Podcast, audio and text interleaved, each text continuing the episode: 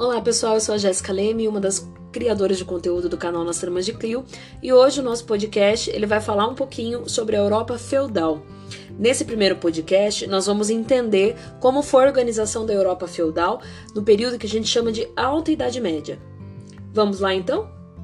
Bem, para começo de conversa, a gente tem que lembrar que esse período histórico ele foi marcadamente é, favorecido pelos poderes locais, né? Então, os nobres, ao lado da igreja, foram os grandes poderosos desse período. Havia uma grande importância a, a, a, ligação da terra, ou seja, a quantidade de terras que você poderia adquirir. Nós sempre temos que lembrar que a Europa feudal é resultado da ruralização do Império Romano. Então, a partir desse momento, a Europa passa a dar muita importância para a quantidade de terras que você pode acumular. Nesse momento, havia o que a gente chama de uma baixa mobilidade social. O que, que significa isso? Se eu pertenço à camada nobre, dificilmente deixarei de pertencer, assim como se eu nasci numa situação de camponês, uma situação de servo, dificilmente eu também vou sair dessa situação social, porque não havia ascensão social, né? Eu não, não conseguia sair da situação precária que eu estava e ir para uma situação um pouco mais confortável. Isso não acontecia. Havia uma grande importância nesse período também em relação às relações sociais, né? Por que, que eu digo isso? Porque você está vivendo numa circunstância de muito afastamento, né? Nós não temos mais a característica urbana que existia dentro do Império Romano. Então, durante a Europa feudal, as pessoas viviam no campo. Então, por elas viverem no campo, elas dependiam muito umas das outras, né? Porque elas não tinham acesso a grande quantidade de circulação de pessoas mesmo. Quais eram as características, né?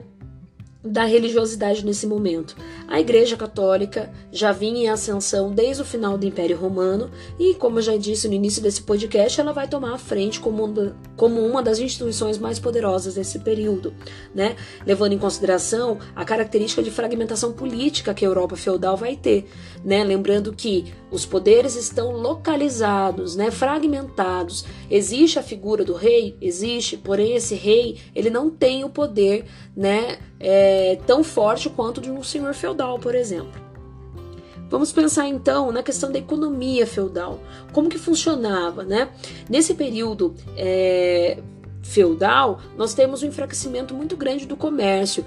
É fácil a gente compreender esse enfraquecimento do comércio se a gente levar em consideração a contextualização em que, em que essa população está vivendo, né? É a questão de que estão dentro do campo, estão é, se protegendo de invasões bárbaras, né? Então não há circulação de pessoas, assim como não há muita circulação de produtos, né? Então você tem uma vida muito mais é, simples, humilde, isolada e o comércio passa a não ser favorecido nesse momento. Se nós não temos o comércio, do que, que vive essa pessoa, né? Do que, que vive a, a economia feudal? Da agricultura. Então tudo se voltava para aquilo que você conseguia produzir no campo, né? Havia uma grande dificuldade na produção agrícola. Nós temos que levar em consideração também o contexto dessa agricultura medieval, né? Dessa agricultura feudal, que é um contexto de zero ferramentas agrícolas, é, pouquíssimo conhecimento relacionado à agricultura de grande produção.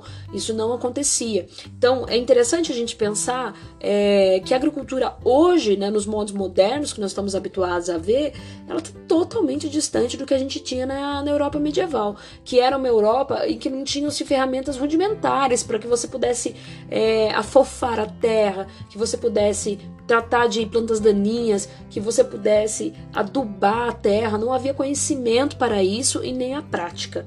Então, quando você produzia, tentava produzir alimento nessa terra, a resposta era muito pequena, né? Você sofria naquela, naquela terra por muitos meses para que você tivesse uma colheita muito incipiente, muito, muito pequena, né? Nesse momento feudal, é, toda essa propriedade né, todas essas terras elas eram passadas de pai para filho. Então era uma questão de hereditariedade, perdão. Então volta a ter ligação com o que eu disse no início do podcast.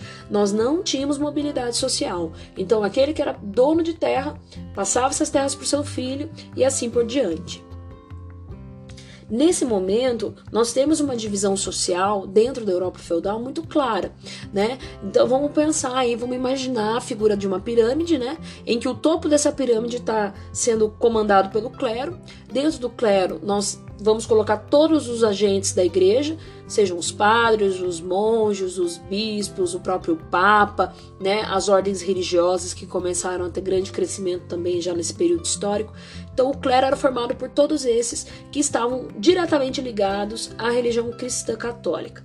Logo abaixo do clero nós temos a camada social formada pela nobreza, que já vinha das famílias ricas do Império Romano, né? Isso permaneceu. Então nós temos essa camada nobre, que é a proprietária de terras, e na base da pirâmide nós vamos ter os servos, né? Que são aqueles que trabalham para sustentar as outras duas camadas, os nobres e o clero. Né? Então, nesse momento é, da Europa feudal, qual era a característica do europeu deste momento? É uma população amedrontada, é uma população insegura. Nós temos que levar em consideração que eles passaram por todo um desmonte do Império Romano, viu-se muitas cidades saqueadas, cidades incendiadas, viu-se a violência em que os povos bárbaros é, usaram é, durante as invasões. E tem a questão também dessa agricultura incipiente, havia muito medo da fome, havia muito medo da carestia. Lembrem que uma coisa puxa a outra, uma população mal alimentada é uma população é, muito mais suscetível a doenças, né? Então, esse período medieval, né, esse período da Alta Idade Média, da Europa feudal em si, é um período de muito medo, é um período de pouco, pouco luxo, de pouco conforto para o europeu. Nesse momento, para vocês terem uma ideia, é, diante de todo esse medo, essa insegurança da população europeia, a igreja controlava até mesmo o tempo, né? É, nós não tínhamos relógios de pulso e nem relógio em casa, né? Como que o, que o tempo era dividido? Pelas badaladas dos sinos, né? Então, cada badalada tinha um significado, era uma hora predeterminada para determinadas ações, né? E todas elas controladas pela igreja. As relações sociais nesse momento, elas foram caracterizadas por um acordo que hoje a gente chama de acordo feudo-vassálico, né? Que é onde o poder real está totalmente enfraquecido, porque o poder político se tornou fragmentado dentro dos feudos, né, na figura do senhor feudal.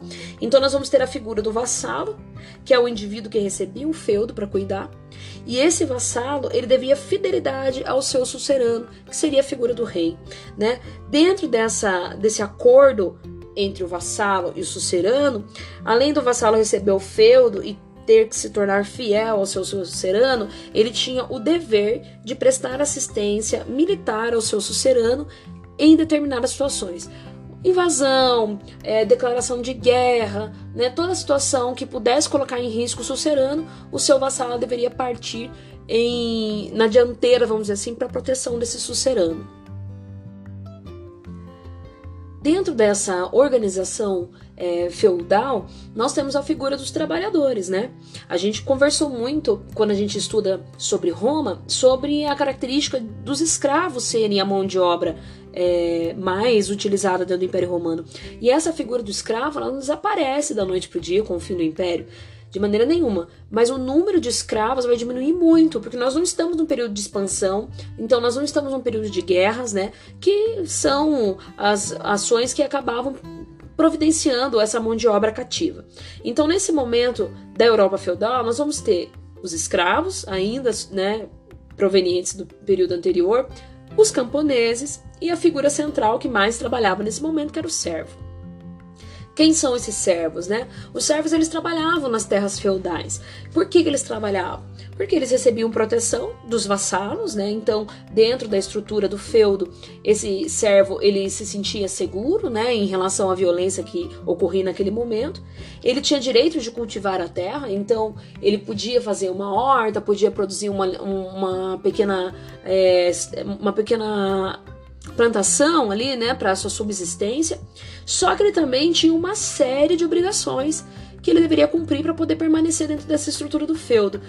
Quais seriam essas obrigações, né? Deveria obrigatoriamente por volta de três dias na semana, cultivar a terra desse vassalo, né? Então, três vezes por semana ele deveria se dedicar a trabalhar única e exclusivamente na agricultura do seu vassalo, né? Essa ação era chamada de corvéia. Além disso, nós temos a talha, que significava o quê? Parte da produção, né, do alimento que esse servo plantou no seu espaço de cultivo também deveria ser doada ao seu vassalo, né? Então, plantei lá um espaço X né, de, de trigo. Ao colher, parte dessa produção também vai ao meu vassalo. Tinha-se também a mão morta. A mão morta era um imposto, praticamente um imposto pago pelos filhos desse servo, para que assim que seu pai morresse ele pudesse continuar nessa terra, né? Do contrário, ele seria expulso. Nós tínhamos também as banalidades, né, que era uma espécie também de taxa paga ao vassalo para que esse servo tivesse o direito de usar os, os moinhos, o forno, né, os tonéis, né, que o vassalo tinha. Então você pense, você planta trigo, você precisa moer esse trigo para fazer uma farinha, né? Você em grande quantidade é impossível fazer isso manualmente. O seu vassalo tem um moinho, para mim poder usar esse moinho, eu vou pagar essa taxa chamada de banalidade. E além disso, existiam as chamadas terras comunais, né, que estão dentro da estrutura do feudo. Essas terras comunais eram terras é, que estavam geralmente é, não usadas, mas estavam com floresta, né, com bosques, com rios, né? Então essa região dentro do feudo era usada para que o, os animais pudessem pastar, se alimentar, para o cuidado mesmo dos animais que eram criados para o consumo também, né? Então assim, nesse momento, como que era a vida desse camponês, como era a vida desse desse desse vassalo dentro do, do feudo?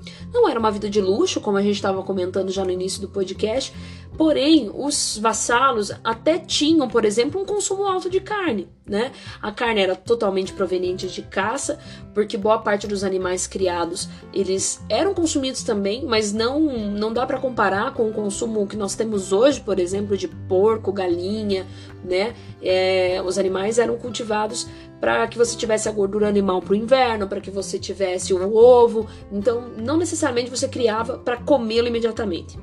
Então, boa parte dessa carne vinha da caça, né? Então, quem comia muita carne?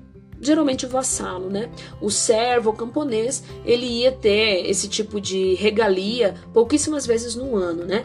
Então, o, o alimento do servo, ele estava muito mais baseado em pães, em sopas, em legumes e no consumo propriamente dito dos ovos, né?